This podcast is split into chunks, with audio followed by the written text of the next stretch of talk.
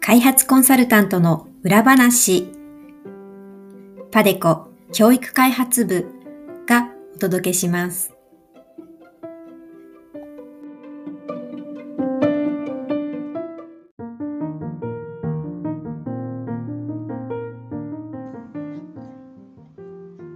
皆さんこんにちは。ポッドキャスト開発コンサルタントの裏話へようこそ。この番組は株式会社パデコ教育開発部より国際協力の現場で活躍する開発コンサルタントのお仕事にまつわるエピソードを中心に配信しています。開発コンサルタントの仕事内容や現場の声、そしてその舞台裏などを様々なゲストとの対談を通じてご紹介します。開発コンサルタントというお仕事の魅力や醍醐味をより多くの皆さんに知っていただけたら嬉しいです。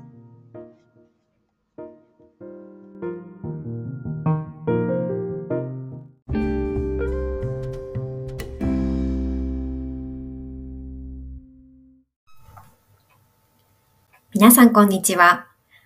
開発コンサルタントとは何かのシリーズ第8回をお届けします。これまで開発コンサルタントとは何かというシリーズを、えー、ポッドキャストのエピソード81から87まで合計7回配信をしてきました。開発コンサルタントの位置づけから具体的なお仕事の内容、そして開発コンサルタントに必要な能力やスキルについてもお話をさせていただきました。今回はシリーズの第8回目として開発コンサルタントのお仕事の魅力についてお話をしたいと思います。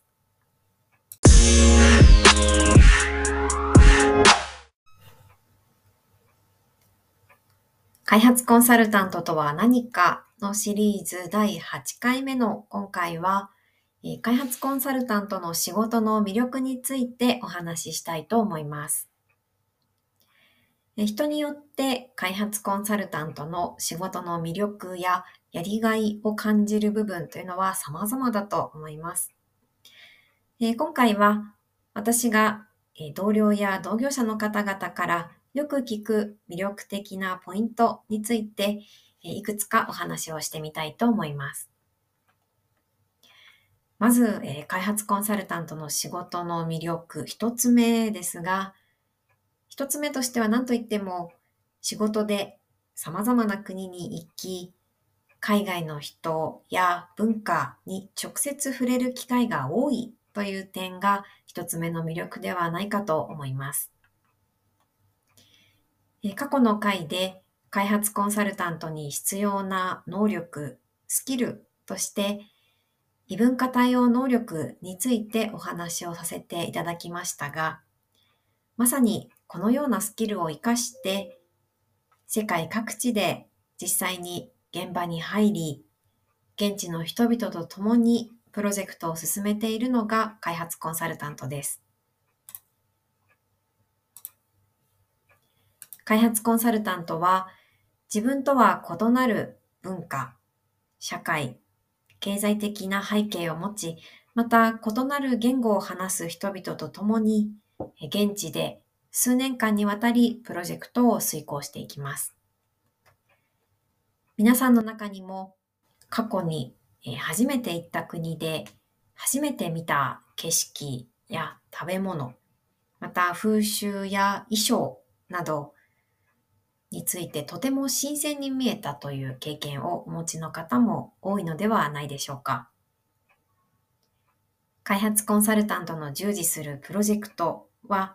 えー、一つのプロジェクトの期間が数年間ということも多いため、一つのプロジェクトが完了すると、えー、別の国の別のプロジェクトにアサインをされ、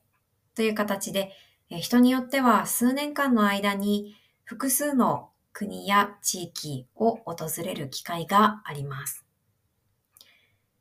シニアの方になると、過去に、えー、海外数十カ国で仕事をしましたという経験を持つ方も少なくはありません。仕事でこれほど多くの国と地域を何度も訪れる機会があるという点は、開発コンサルタントの仕事の大きな特徴の一つであり、えー、特に海外の文化や社会に関心の高いという方にとっては、えー、魅力的なポイントではないかと思います。えー、二つ目の開発コンサルタントの仕事の魅力として挙げられるのが、えー、困難な立場にある人々の生活や、あの、人々の何ら何らかの困難な状況を改善するという一連のプロセスに、えー、貢献できる点が挙げられるのではないかと思います。えー、この仕事に従事するあの方の中には、例えば人生のどこかの時点で、え海外の人のために役に立ちたいですとか、あとは、えー、格差の是正に貢献したいというような、えー、志をですね、強い志を持つきっかけがあって、でその後、あの、ご自身の専門性やキャリアを活かして、開発コンサルタントの仕事に、えー、疲れたという方が多くいらっしゃいます。そうした志を持って行った業務が現地の人々の役に立ったというふうに実感できたときというのは非常にやりがいを感じられる場面となるのではないかと思います。数年間のプロジェクトを実行する過程において実際に現地の人々から感謝を言葉で表していただいたり、あるいは実際に状況が改善したことが目に見えて現れたりという場面がありますが、そうした場面は開発コンサルタントとして仕事のやりがいを実感できる瞬間となります。さらに、えー、国または州のレベルなど、えー、行政レベルの大きな規模の案件に関わることができる点というのも開発コンサルタントの仕事の魅力の一つではないかと思います。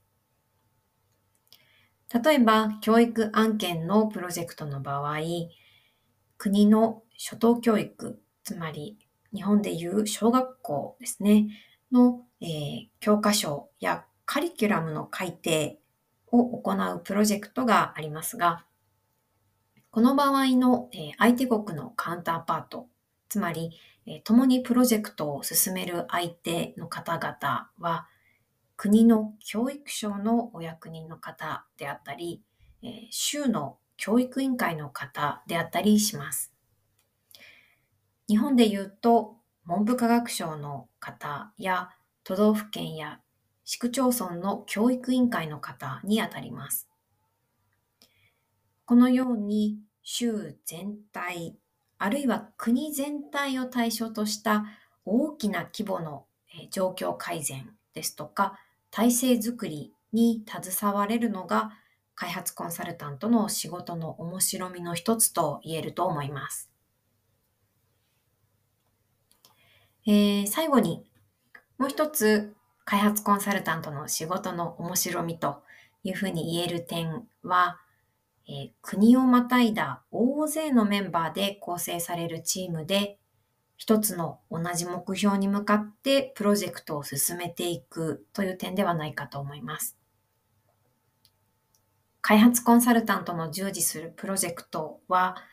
えー、異なる文化的背景を持ち、また異なる言語を話す人々と共に長期にわたりプロジェクトを進めるということになるので、時に意見の食い違いですとか、コミュニケーションの問題、あるいは想定していなかったようなトラブルなど様々な問題が生じます。開発コンサルタントは、それらの問題や課題を、え、プロジェクトメンバーやカウンターパート、共にプロジェクトを進める相手国の方々との間で、え協力し合いながら一つ一つ乗り越えて一つの目標に向かってプロジェクトを進めていきます。そうした一連の山あり谷ありという過程を経て、えー、苦楽を共にしたメンバーと数年をかけてプロジェクトを完了していくわけですけれども、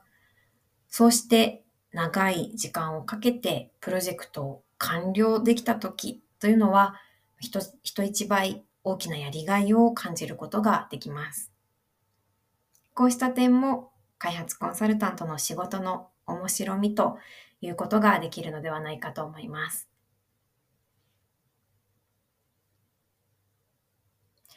本日は開発コンサルタントの仕事の魅力ややりがいをテーマにお話しさせていただきました。私たちのこのポッドキャストでは過去の配信でも、えー、ゲストのコンサルタントが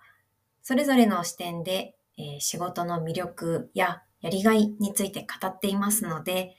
それらのコンサルタントの生の声もぜひ聞いてみていただきたいと思います。エピソードのタイトルに、現地レポートや、あるいは現地の国名ですね、えー、バングラディッシュですとか、え、ラオスですとか、いろいろな国の現地の事情についてお話しした回がありますが、そして、え、そうしたように、現地の国名が入っているエピソードでは、え、各コンサルタントが仕事の魅力ややりがいについてもお話ししております。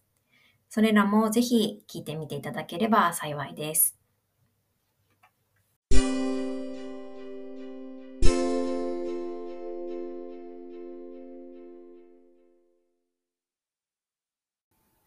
次は、パデコ教育開発部からのお知らせコーナーです。この番組では皆さんからのコメントやリクエストも募集しています。番組で扱ってほしいテーマ、質問、ご意見、ご感想などありましたら、Facebook、Twitter、YouTube にぜひぜひお寄せください。なお、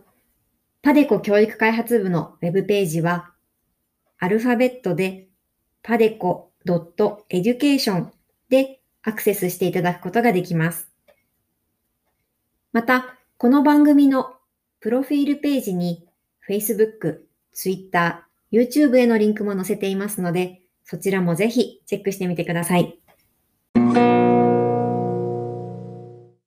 パデコ教育開発部が送る開発コンサルタントの裏話でした。次回もお楽しみに。